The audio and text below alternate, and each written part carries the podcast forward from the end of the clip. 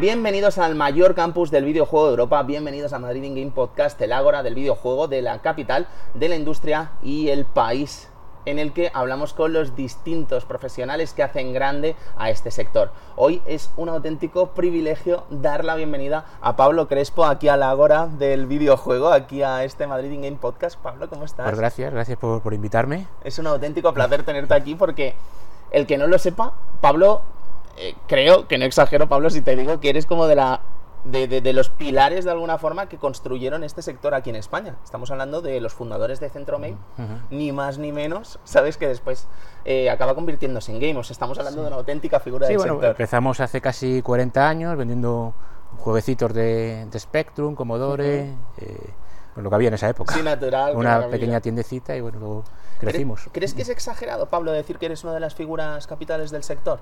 Dentro de tu humildad, naturalmente. Pues vamos, yo lo que he hecho ha sido montar unas tiendas y hacerlo por lo mejor que he sabido, ¿no? Uh -huh. y, y, bueno, si, si, no hubiera sido yo, hubiera sido otro. O sea, ya, ya, ya, al final bueno, de videojuegos estaba. hay en todos claro, los sitios. Natural. Pero Pablo, eh, ¿cómo es tu primer contacto con los videojuegos? ¿Nos vamos a retrotraer muchísimos años atrás? Sí, bueno, si pensamos cómo era el mundo en esos momentos, en uh -huh. los años finales de los 70, principios de los 80, uh -huh. pues no había internet, no, no había teléfonos móviles, uh -huh. había dos canales de televisión nada más, en blanco y negro. O sea, el mundo era diferente. No teníamos ordenadores en casa, eh, entonces la forma de, de, entretenernos pues e, era diferente. En mi caso, pues eh, yo, yo, solía quedar en, en, los, en, los, recreativos, en los billares de, de, uh -huh. de, mi barrio, con los amigos, y bueno, pues allí había inicialmente pinball, sobre todo uh -huh. pinball. Yo empecé jugando los pinball, sí, sí. al billar, y bueno, pues un poquito más adelante, ya en los 80, empezaron a llegar las máquinas recreativas. Uh -huh. eh, bueno, pues, recuerdo cuando llegó el, el, Space Invader, que vamos, pues yo estuve soñando toda la semana, uh -huh. viendo los marcianitos, oyendo el ruido en mi cabeza cuando me dormía. O sea, yo, o, sea, para mí era una pasión, o sea, estar en, en, los recreativos, inicialmente pues con las máquinas electromecánicas que había, después con las máquinas ya de pantalla, tipo pues Entiendo Space que Invader. Tu amor no es solo por los videojuegos, pues también es por los pinballs, ¿verdad? Bueno, es un poco todo lo que había en, en ese mundo, ¿no? Que era un poco mi mundo. O sea, normalmente sí, sí, sí. cuando quedábamos los amiguetes, quedábamos ahí y pues jugamos una partida de pinball o de billar o ya cuando empezaron las arcades, pues arcades y después nos íbamos a otras cosas, ¿no? pues a jugar al, al, al fútbol o, o, lo que fuese. Pero era como un, un poco el punto de, de reunión. y bueno, pues a partir de ahí empieza mi afición. Sí, sí, ese, esa pequeña semillita. ¿Qué, qué, ¿no? qué es lo que había? Porque claro. no había otra cosa. Sí, sí, sí. ¿Y cómo es tu relación con los videojuegos hoy, Pablo? Bueno, yo sigo, sigo me siguen gustando los videojuegos, sigo uh -huh. jugando. Eh, bueno, ahora juego con el móvil, que es lo fácil. sí. Pues estoy ahí súper enganchado con el Clash Royale. Todos los días me echo mi partidita antes de dormir. Sigo jugando con, pues, pues con Civilization, o sea, sí. con StarCraft, o sea, uh -huh. sigo jugando con juegos antiguos. Sí, sí, los juegos nuevos también los. StarCraft los, 1. StarCraft 1, sí. Qué maravilla. Sí, sí. Mía, y, clásico, es el... Ojo menos, porque al final necesitas jugar en red y tal, sí, pero, sí, pero sí, o sea, me, me, gustan los juegos, los juegos clásicos, ¿no? Y, y bueno, los juegos modernos también los, los uh -huh. veo, sobre todo con mi hijo, ¿no? Él los tiene, le echamos un vistacito, me uh -huh. gusta verlo, me gusta. Claro, o sea, está sigo, sigo, sigo, conectado. A pesar de ello, Pablo, ¿echas de menos la época del Spectrum, Amstrad, Commodore? Bueno, echo de menos ser, ser más joven. poco, esa época. No, no, echarás de menos la carga de la cinta, eso seguro que no lo echarás No, de eso no, no. no, pero, pero sí era. Quizá era diferente, porque era, era todo nuevo, ¿no? De alguna uh -huh. forma. Eh, entonces, cuando salía un juego nuevo estabas deseando verlo, no te esperaba, no te importaba esperar uh -huh. y 15 minutos o 10 minutos o 5 minutos repetir lo que no se cargaba, que sí, salía sí. error, y, pero tenías yo tenía la ilusión de ver cosas nuevas. Uh -huh. Me acuerdo cuando salió, pues no sé, la, la Lynx, ¿no? Uh -huh. la primera portátil ahí en color, cuando lo tienes por primera vez en la mano, o cuando salió una consola nueva, el salto evolutivo que había, sí. o sea, lo, lo, esperabas todo con, con, con muchísima ilusión. Sí, que supongo que, supongo, sea... supongo que, seguirá siendo igual para la gente joven, o sea, claro. eso yo pero, creo que lo da un poco más la juventud. Pero esa línea quizás ha difuminado, ¿verdad? En estos últimos años, Ese, esos saltos generacionales de los Sí, había un, había un cambio enorme. Claro, y lo claro, esperabas claro. y cuando lo veías, bueno, disfrutabas un montón. Sí, sí, el, ahora es este concepto, ¿no? Del Beyond Generations que le llaman, ¿no? Que es como que, sí, efectivamente es un salto generacional, pero no es el salto aquel de pasar de lo bueno, era pasar del blanco y negro al color. O del Commodore 64 a la Amiga, ¿no? Claro, que pasar, pasar del blanco y negro al color o de, o de cuatro puntitos que se mueven algo ya que tenía forma. Sí, sí, total, o sea, había un total. salto y cada vez que había ese salto lo esperabas, lo, lo, o sea, lo disfrutabas. -huh. Y cada vez que había un juego nuevo, pues lo querías ver, ¿no? Y, uh -huh. y jugarlo. Pablo, eh, no sé, yo, yo, vamos, voy a disfrutar muchísimo de este podcast porque además tenía muchas ganas de entrevistarte, pero no sé si en menos de media hora vamos a ser capaces de que me expliques un poco cómo se crea esa semilla de lo que van a ser tus tiendas, esa MailSoft, ¿Y cómo era el negocio entonces? Porque era muy distinto. Bueno, era muy diferente, como he dicho, Sí, sí, no, claro. no- no existía internet, no, no, no, no, prácticamente no existía, bueno, ya en esa época ya sí empezaban a existir los ordenadores, pero de otra forma, pero sobre todo no existía internet. Entonces el, el mundo era distinto. Nosotros montamos una tienda a cuatro amigos en, en- en un segundo piso en la, en la calle Montera y lo montamos en principio casi como un hobby. Eh, para conseguir juegos, alquilábamos juegos. Quizá fueron, fuimos los primeros en, En alquilar. en alquilar juegos. co- co- Cogimos la idea de, de los videoclub Sí. y bueno, pues empezamos a tener tráfico. A partir de ahí empezamos a vender por correo. Sí. eh, eh, de ahí el nombre Mailsoft, luego lo cambiamos a Centromail por Sí. circunstancias, pero bueno, nuestro primer nombre fue One Way, o sea, luego tuvimos, bueno, empezamos cuatro socios, bueno, pues de esto que somos cuatro, que se van dos, que entra otro, tal, o sea, pues lo, lo que son los, los inicios. Y, y- y sí que, eh, bueno, pues empezamos con la tienda tipo videoclub vendiendo algunos juegos y, al poco tiempo empezamos a vender por correo. Empezamos a poner anuncios en, en las revistas eh, Micro eh, Hobby en mi- ese mi- momento. Micro Hobby, Micromanía, Hobby Consolas, bueno, mi- Micromanía en esa época.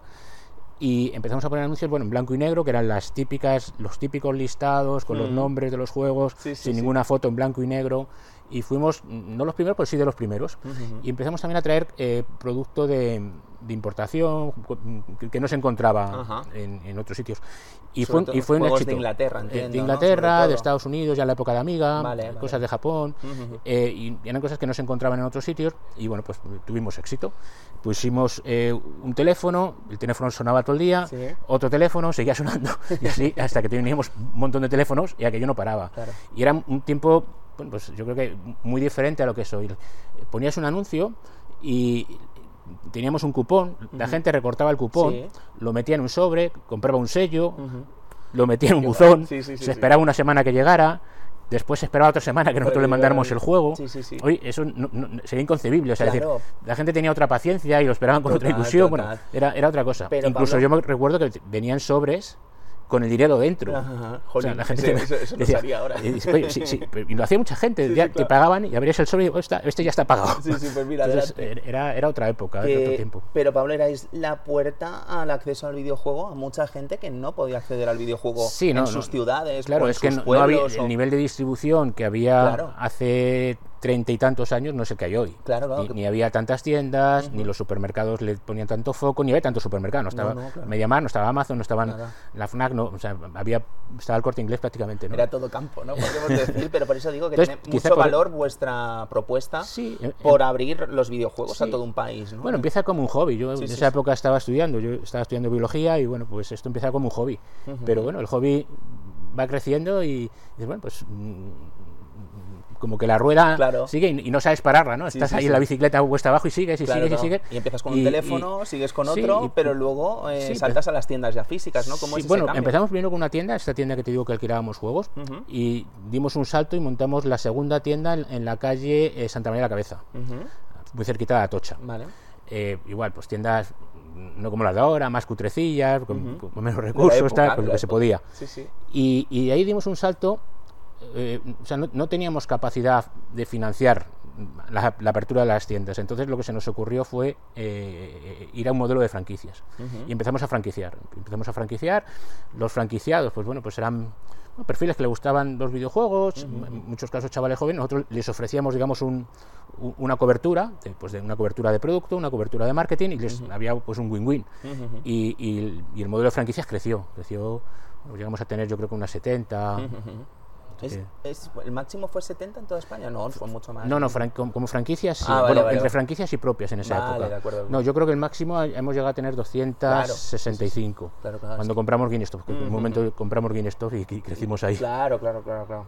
Eh, entiendo que el desafío tuvo que ser mayúsculo, ¿no? En este cambio de modelo, ¿no?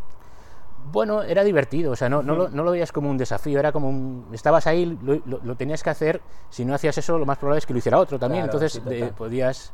Pero en franquiciar yo creo que fuimos los primeros en España en franquiciar un modelo de... Después salieron otros, pero eh, los primeros yo creo que fuimos nosotros en franquiciar un modelo de tienda de videojuegos. Claro. No sé si te lo has planteado, Pablo, alguna vez, pero ¿tú qué crees que significa para el usuario, quizá más de mi quinta, de, nues- de mi edad, ¿no? De lo que serían los nacidos en los 80, nacidos en los 90. ¿Qué crees que significan para nosotros las palabras Centromail? Bueno, es un recuerdo, es un recuerdo y seguramente es un recuerdo ilusionante, ¿no? Es el- la ilusión de ir a una tienda donde vas a comprar algo que te gusta y que era pues quizá una tienda casi única, ¿no? no, no, había muchos más sitios, entonces yo creo que, que mucha gente lo recordará con, con, pues, con nostalgia y con ilusión, ¿no?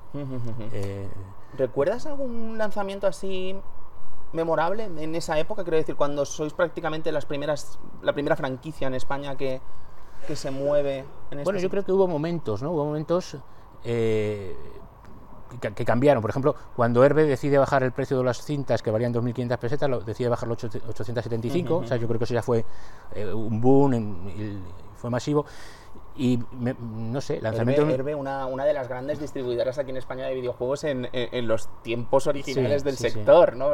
para que la gente que no lo sepa, bueno... Herbe fue la primera, pero vamos, al día siguiente todos, un poco de una forma más o menos Además, juraría que Herbe fue la primera en traer Nintendo aquí a España, ¿no? Si no me equivoco. Em, sí, bueno, fue... Herbe estaba Paco Pastor y Andy Bagni, Paco, Pastor trajo Sega, Andy Bagni trajo Nintendo y sí fueron, fueron de los primeros. No, el primero que trajo Nintendo fue Spaco. Ah, Spaco, es verdad. Y Proin, es verdad, me acuerdo Proin, de los... Proin, trajo Sega. ¿También? Proin, ah, no, Proin trajo Sega y Spaco trajo Nintendo. Qué maravilla, me acuerdo de los anuncios del Mario corriendo a la tele. Sí, Esto ya es abuelo cebolleta total. No, bueno, pero me encanta, me encanta esta, este programa. Porque es que además es eso, poniéndonos un poco nostálgicos, recuerdo mi infancia viendo las hobby consolas, viendo eh, lo, vuestros catálogos de Centro Mail, juego por juego, precio por precio, y me podía pasar horas allí ¿Cómo era vuestra relación con los medios de comunicación en muy los buena, años 90? Muy buena, además era fundamental porque no había otra forma de comunicarse. Además, os llevaríais bien con todos, ¿no? Con superjuegos. Sí, sí, nosotros siempre hemos intentado llevarnos bien con todo el mundo y nos hemos llevado bien con todos, sí.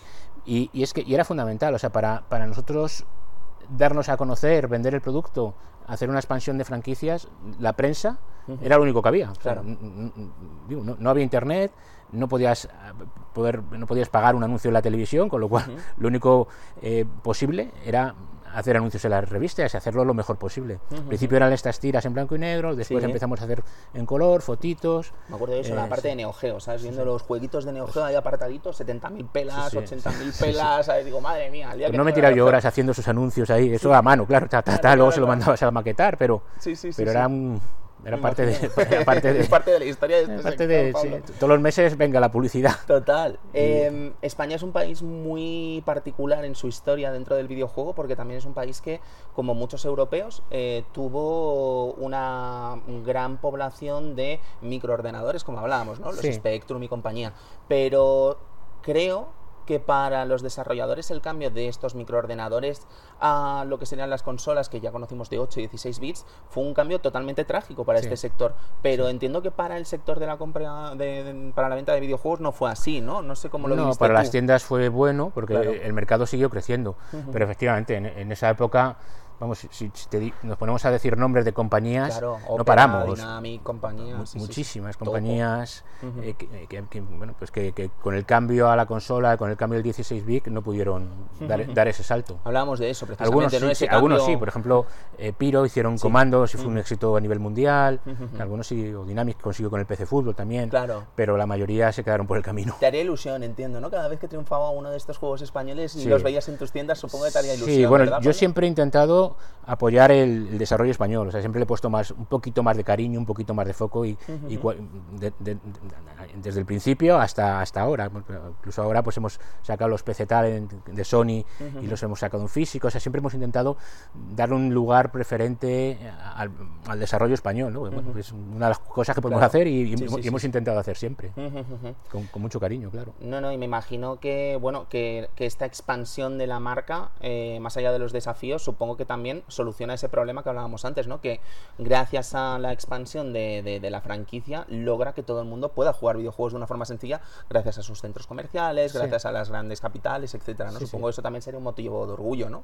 Sí, bueno, en, su momento lo, lo hacías por, por, por sí, por, por, necesidad de decir, bueno, pues tengo que ocupar el hueco. Sí, claro. Pero, pero sí, visto con, el paso del tiempo, sí te sientes orgulloso. Sería como una gran familia, ¿no? Aquello de centro Sí, sí, nos, llevamos bien. Claro, qué maravilla. No, siempre hemos intentado, bueno, no, no con todo el mundo sí, lo consigues, pero siempre hemos intentado llevarnos bien. Pero vamos, que quiero decir que cuando una, un proyecto así nace desde el principio, supongo habrás visto crecer a muchos profesionales mm. del sector contigo, ¿no? Y eso debe ser también apasionante. sí. sí.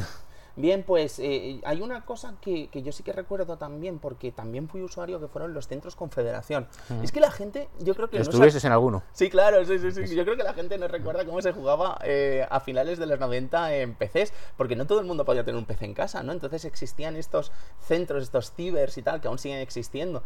Pero eh, el hecho de que os lanzaseis a esta aventura, ¿cómo surgió? Porque éramos jugones, porque nos gustaba. Hicimos la primera el primer centro de confederación lo montamos en, los, en el sótano de Preciados, de la tienda de Preciados, y fue espectacular. O sea, contratamos una empresa de cine, no sé si llegaste a saberlo, pero bueno, era una cosa que no se había visto nunca. Teníamos como 50 ordenadores, que tampoco se había visto tanto ordenador junto, y, era increíble. O sea, empezó, bueno, pues, pues siendo un éxito, pero sobre todo para nosotros era una diversión. O sea, yo me, tiraba ahí los sábados por la noche hasta las 6 de la mañana jugando a StarCraft. StarCraft, eh, y, hicimos algo que, aparte de lo bonitos y grandes que eran, desarrollamos un software que nos, nos permitía conectarnos entre las salas y, y, echar partidas. Bueno, estaba muy bien, muy bien, muy bien organizado. Me acuerdo perfectamente. Y supongo que eso también sería otro reto a la hora de encarar una nueva bueno, siempre nos ha gustado innovar, siempre, de negocio. Siempre nos ha gustado innovar eh, y hacer cosas que, que, nos, que nos, diviertan. y, Confederación fue un, bueno, pues un experimento que salió bien hasta, hasta, que, hasta que dejó de funcionar, porque bueno, pues eh, los tiempos van pasando, pero lo hicimos con, como un hobby también, o sea, como algo que nos gusta, es decir, lo hicimos casi para nosotros, ¿no? porque nos gustaba eso. Qué maravilla. ¿Cómo fue la transición de Centromail a Game? ¿Cómo se genera esta, esta alianza ¿no? con un gigante? Bueno, nosotros, eh, eso fue, digamos, a, principios de los 2000, y lo que veíamos es que tarde o temprano alguna multinacional iba a venir a España y nos iba a poner en dificultades, porque nosotros no teníamos capacidad financiera, en, esa época pues no era, no era fácil. Eh, y lo que ocurrió es que eh, cambiamos nuestras acciones, una forma de decir que vendimos, pero bueno, en realidad cambiamos nuestras acciones por acciones de una empresa que se llamaba Gameplay No Game. Eh, y un poco por proteger pues que no pues, vamos, pensábamos que iba a venir Electronic Boutique o, o, GameStop o bueno que era un poco lo mismo eh, o Micromanía o sea pensamos que, que, podríamos llegar a tener problemas. Entonces eh, nos, nos, juntamos de alguna manera con este grupo Gameplay no, no Game ¿eh? fueron anteriores ahí estaba eh, los estaban en bolsa y los socios eran British Telecom Dixon y los fundadores de Domar. bueno, pues parece que tiene buena pinta y tal. hicieron este intercambio con nosotros, lo hicieron con Lars, que es el dueño de Embracer ahora, con sus tiendas en, vamos, que sí coincidíamos allí, eh, con sus tiendas, él tenía primero, en principio tenía tiendas en, Suecia, hicieron lo mismo con otra, otra, otra cadena en Francia, pero llegó un momento que, además pronto, como a los nueve meses, que aquello quebró. quebró. nos quedamos sin acciones, con lo cual nos quedamos casi sin nada. Y llegó Game un poco al rescate. Entonces Game eh, compró los restos de, esta quiebra. Y dentro de esto pues estaba España.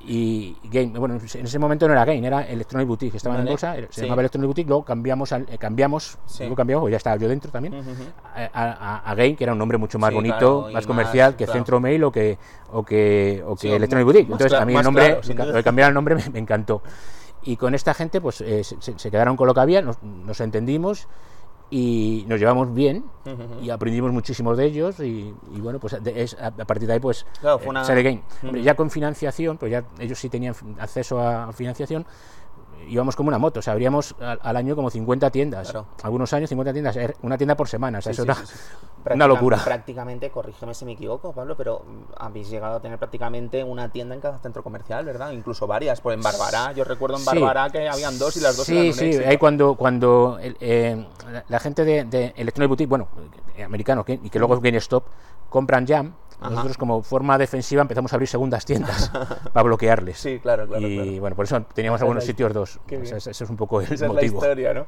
Lo que siempre me he preguntado como usuario de, de vuestras tiendas hay algunas que siguen, seguían llamándose Centro Mail, ¿no? Eh, recuerdo la de Zaragoza, por ejemplo, recuerdo la de aquí, en Madrid, juraría que la de... Sí, bueno, un poco la regla es que manteníamos el nombre Centro Mail hasta que no hacíamos una, remodelación ah, y poníamos el formato de muebles de Game. O sea, los muebles de Centro Mail eran azules, los muebles de Game son los que hay ahora, que son blancos.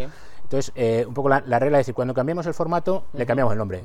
Y durante varios años convivieron los dos nombres. O Vale, sea, vale, vale. Poco a poco Game se fue y ya llegó un momento que quitamos ya Centromail, incluso aunque tuvieran el, el mueble azul. Claro, claro, claro. No, no, Pero por- sí, era un poco... pero hasta que no cambiemos el...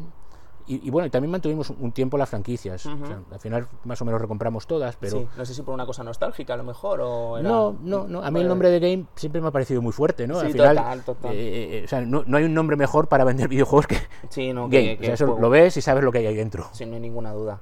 Como cuando te digo Game Fest, ¿no? Quiero decir, creo que está muy claro que es un Game Fest, Sí. pero me imagino que este también fue un cambio para todos en la creación del Game Fest, un cambio para toda la industria española de entender cómo eran las ferias de videojuegos, ¿no? Cuando lanzáis esta feria, no recuerdo si era el año 2009, ¿no? 2010, si no me equivoco. Sí, es que la primera sería en el 10 y la segunda en el 11. ¿Verdad? Sí, sí, sí, sí, sí. Pues igual, otra cosa, no teníamos ni idea de hacer feria, nunca habíamos hecho una feria, no sabíamos qué, qué iba a pasar, qué iba a cómo iba a salir, pero nos lanzamos. nos ¿La primera fue aquí en IFEMA también? La primera fue en, en IFEMA Sí. Y fue un pabellón de IFEMA y estuvo genial. porque La primera y la segunda estuvieron muy, muy bien, bueno, las dos que hicimos. Ujú, Y, y ya te digo, o sea, no, no teníamos una idea de, de cómo se hace una feria, ujú, ujú. pero nos lanzamos a la piscina y, y- y la verdad es que salió, salió muy bien. O sea, un mes antes de, de la apertura ya teníamos vendidas todas las entradas. Eso la gente de IFEMA ni se lo creía. Ya, Sí, pero esto es una feria nueva y tal, y está lleno. Es que hacía falta algo así, Sí. porque creo que los videojuegos de alguna forma confluían con eventos que no tenían nada que ver con los videojuegos, llámese Expo Manga, salones del manga, salones del cómic, etcétera, y creo que los videojuegos son una entidad mucho más fuerte que los cómics. Bueno, nosotros España, lo, ¿no? lo que Con veíamos es los que... cómics, lo- los cómics me encantan. A todos pero pero eh, un poco yo lo que veía es que, que ibas fuera, vamos, yo en esa época me acuerdo que fui a, a México para un poco explorar el mercado. Sí. Y había una gente allí fantástica que tenía un negocio buenísimo de tiendas, muy bien gestionado, y hacían una feria ya ellos. Te ibas a Francia y Micromanía hacía la feria. Eh, y dices, "Joder, y, y nosotros somos los, los que no tenemos feria, Claro, pues, sí, pues sí, alguien sí. la tiene que hacer. Total. Y pues nos lanzamos, nos ayudó toda la industria, la verdad es que tuvimos el apoyo total de todo el mundo y, y salió muy bien. La verdad es que salió, Sobre todo salió muy bien. que cambia de alguna forma la concepción y yo creo que gracias a la semilla de Game Fest hemos tenido después eh, todas las ferias que han venido de videojuegos, pero además eh, cosas como Gamergy, ¿no? Que quiero decir que si no hubiese sido por esa primera Game Fest estoy seguro que no se habrían sumado nuevos proyectos en paralelo. Bueno, su- supongo que alguien hubiera tomado el testigo, Sí, como en todo, sí, ¿no? Pero Pero bueno, pero bueno, nosotros Pablo, nosotros fuimos los primeros. esas decisiones en los primeros siempre, ¿sabes? O sea, qué no, hicimos dos años, no llegamos a hacer un tercero, porque en el 2012 la, la empresa matriz Game quebró. Sí. Entonces, bueno, pues ya teníamos demasiados líos como para meternos Sí, en ferias. Y luego ya las- siguientes las empezó a hacer Aevi y muy bien también, claro. Total. Eh, son muchos años en la industria. Pablo, ¿cuáles crees que son las figuras que más te han marcado durante todos estos años? Si tuvieses Pues, que decirme alguna. Hombre, si voy muy al principio, te diría que eh, Paco Pastor y, y Andy Bagni, que, que fueron los, los fundadores de Herbe, y de alguna forma también los que me inducieron a, a que montase la primera tienda. Paco me- de alguna forma me, me- me enseñó el camino. Y podría decir también Pablo Ruiz con Sí. Dynamic, también Sí. un pionero absoluto. Total. Y, y Ignacio Pérez Dolcet con comandos y con todo lo que ha hecho después. Yo creo que esas figuras son. Hay, hay muchas más, ¿no? Pero Sí, no, no, podría seguir natural, diciendo, nat- pero. Natural, pero vamos, pero- me cuadra por completo la- las que me estás cantando, sin ninguna duda.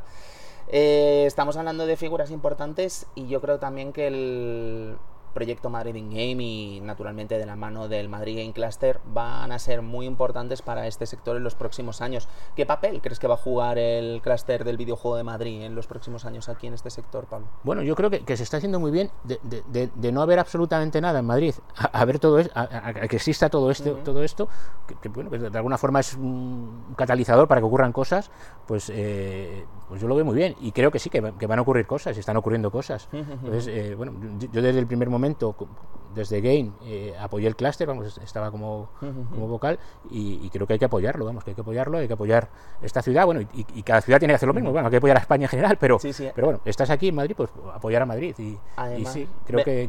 Sí, veníamos hablando, de hecho, que eh, nos hemos encontrado en el Development Center. Está lloviendo a cántaros hoy porque ya tocaba que lloviese en algún momento aquí en la ciudad.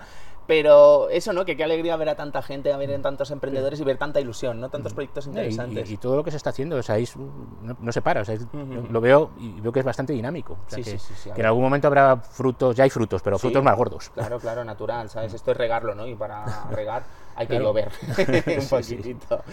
¿Te imaginabas en tus inicios en la industria la evolución de este sector en todos los niveles? En el sector tecnológico, en el sector de venta, en el sector... ¿Tú te podías imaginar eh, ese Pablo que estaba en los billares No. hasta dónde iba a llegar no, todo esto. No, te digo que muchas veces eh, eh, empieza como un hobby Y da vértigo, y, y- y no piensas dó- dónde vas a ir, sencillamente pedaleas y llegas, pero no, no estás pensando eh, en la meta, ¿no?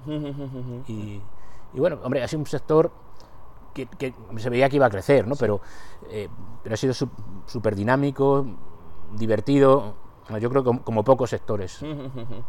Pablo, yo tengo que hacerte la pregunta porque es que es como una leyenda dentro del sector, ¿vale? Este asunto, pero, pero esa colección de pinballs y recreativas de Pablo Crespo, ¿eh? ¿qué me puedes contar? Bueno, estoy en una asociación y, y- y- y somos varios y ahí te- tenemos un local con, con unos cuantos pinballs. ¿Es una asociación de, de pinballs y videojuegos y eso? Eh, Sí, sí, ¿Cómo sí. se llama? Si Eh, bueno, se llama Asociación La Millonaria. Ajá, ajá. Que la millonaria viene porque los pinballs en algunos sitios se llaman la máquina del millón. Me lo imaginaba. Entonces, más en Cataluña que en Madrid, pero bueno, al final le- se llamó la, la millonaria. Ajá, ajá. Y, y es una asociación y allí pues nos juntamos eh, los viernes unos cuantos, echamos nuestras partidas. Qué guay. Y a mí, me- me- aparte de esto, me gusta porque, eh, bueno, pues eh, es, es- es el- la parte retro, recordar cosas de hace 40 años, ¿no? Sí, A- sí, que a sí. todos nos gusta. Pues a mí me, me ha dado por los pinball y, y, bueno, pues en esta asociación tenemos bastantes pinball y a mí me gusta ir a jugar a, a torneos. A- La semana que viene me voy a Barcelona, hace poco estuve en Alemania que hubo un torneo, he ido por toda Europa jugando con amigos, sí. Ujú. jugar- Pues igual Pero- que hay gente que se va a ver el partido de fútbol, pues yo me voy a Pero jugar a nadie, pinball. nadie- nadie bate a Pipo, entiendo, ¿no? A- a De Zaragoza. Pipo es muy bueno. Vale, vale, es que me consta Pipo- que es como... No, no, hay, hay uno mejor todavía. Ah, ¿sí? Ah, vale, vale, vale, vale, vale, me Julio, a Julio, Julio, es un- hay un- Ju- Julio es, además que trabaja en Game, el chaval, es bueno. Ajá, ajá. Un- Pero un- que- un que top mundial, vamos. Es, es maravilloso, Pablo, no sé si, muy bueno. si a ti te hará también tanta ilusión de pensar que todavía existan comunidades como la del pinball, ¿no? Que de hecho, bueno, Esther sigue sacando pinballs y tal, ahora hace Sí, poco sa- y- sacó bueno, y cada vez hay más, compañ- cada vez hay más compañías nuevas haciendo pinball. Y cada vez hay más eh, grupos o asociaciones. Pues ahora en Barcelona, Zaragoza, en Alicante, en Granada han montado uno también fantástico. O sea, se van montando estos grupitos de, de amigos que pues cogen un local y empiezan a meter allí pinball, porque pinball ya no hay en otros sitios. Ya, claro. Pinball o, ar- o arcade. nosotros allí también tenemos unos Total. pues, Space Invader, Pac-Man, Asteroid, eh, Sí, los, sí. los primeros. ¿Cuál dirías que es el, tu pinball favorito? Pues, entiendo Teatro de la Magia, ¿no? El, Ah. No, no, Este no. del pescado, no me acuerdo cómo se llamaba, el fish. Fish Tales. Es el Fish Tales. No, no, no tengo así ninguno. ¿No? Eh, Hombre, fíjate, cuando, cuando empecé a buscar lo de los pinball, de esto que se te ocurre un día, ¿no? Mm. Dices, "Joder, Dices, voy a buscar familia". Voy a ver si, qué, qué- qué pone en internet de pinball. Sí. Yo había dos pinball que recordaba, no porque sean mis favoritos, pero que los tenía como grabados en la memoria. Uno se llama Fireball y otro que es Seven Winner, bueno, antiguos de estos sí. mecánicos. Y los tenía. Y digo, voy a ver, a ver qué encuentro. Y, me, me metí esto ahora 12 o 15 años y vi que había un pequeño mundo de gente Sí, también que tenía pinball y empiezas a contactar y dices, bueno, pues voy a comprar alguno y tal, y, y- y un torneo y esto. Y, y- pero pues, eso que un día se te enciende la bombilla porque los tienes como olvidados, ¿no? Y bueno, pues es como, no sé, como los Madelman que también. sí, sí. pues, y un día se te enciende la bombilla y digo, pues me voy a comprar un Madelman, pues me voy a comprar un pinball. No es lo mismo, más grande, pero, no, ya, ya, ya. pero que, que- Pero- que esta parte emocional, retro y tal, es- un día se te enciende y en internet como lo puedes encontrar, pues empiezas a, a ver que hay un mundo. Claro, claro, claro. Pues Pablo, ya terminando, te hago la pregunta que le hago a todo el mundo. ¿Cuál es el videojuego que más te ha marcado? ¿Como usuario? ¿Como profesional? Bueno, de los que más me ha gustado y que sigo jugando bastante, Civilization 2. Ujú. Qué maravilla. Y, Sid y- Meier. y- y- y ese me encanta ese juego. Y otro que siempre tengo así que en la cabeza, el Manic Miner de Spectrum, aquel Ajá, bichito ajá. este saltando Sí, y la sí, música, que no se me olvida. Total, total. Estas Y que se StarCraft. te, se te quedan aquí. Bueno, las de StarCraft se te quedan aquí seguro, porque O sea, yo, vamos, mandar Tienes que decir casi, yo diría casi esos tres, ¿no? Así Sí, un ¿no? poco los más... Qué bien. Pues Pablo, ha sido un auténtico placer tenerte hoy aquí No, en pues el muchas gracias. Madrid, Game, Madrid in Game Podcast. Muchas ha sido un placer tenerte en el campus del videojuego y espero que te tengamos pronto por aquí en eventitos, en Sí, sí. cositas, porque no paramos, no paramos, ¿vale? O sea, Sí. la semana que viene... me veréis Sí, aquí. Genial. A la hora de las cervezas. Pablo. Sí, no, y además para eso está el tarde también para Eso. hacer ese networking en el que estamos reuniendo a tontos centenares de, de empresas y, y profesionales de la industria, ¿no? Yo creo que lo hemos No, enhorabuena, porque lo Sí, estáis haciendo muy bien, ¿eh? Muchísimas gracias, muchísimo trabajo y muchísimo No, cariño. Por eso, por convertir ni más ni menos que a Madrid en la capital del videojuego y espero que nos acompañéis en esta gran aventura. Nosotros nos despedimos con este Madrid in Game Podcast e iniciativa del Ayuntamiento de Madrid y nos vemos en nada, en dos semanitas con nuevo programa y con nuevas leyendas del sector. Cuidaos, adiós. Adiós.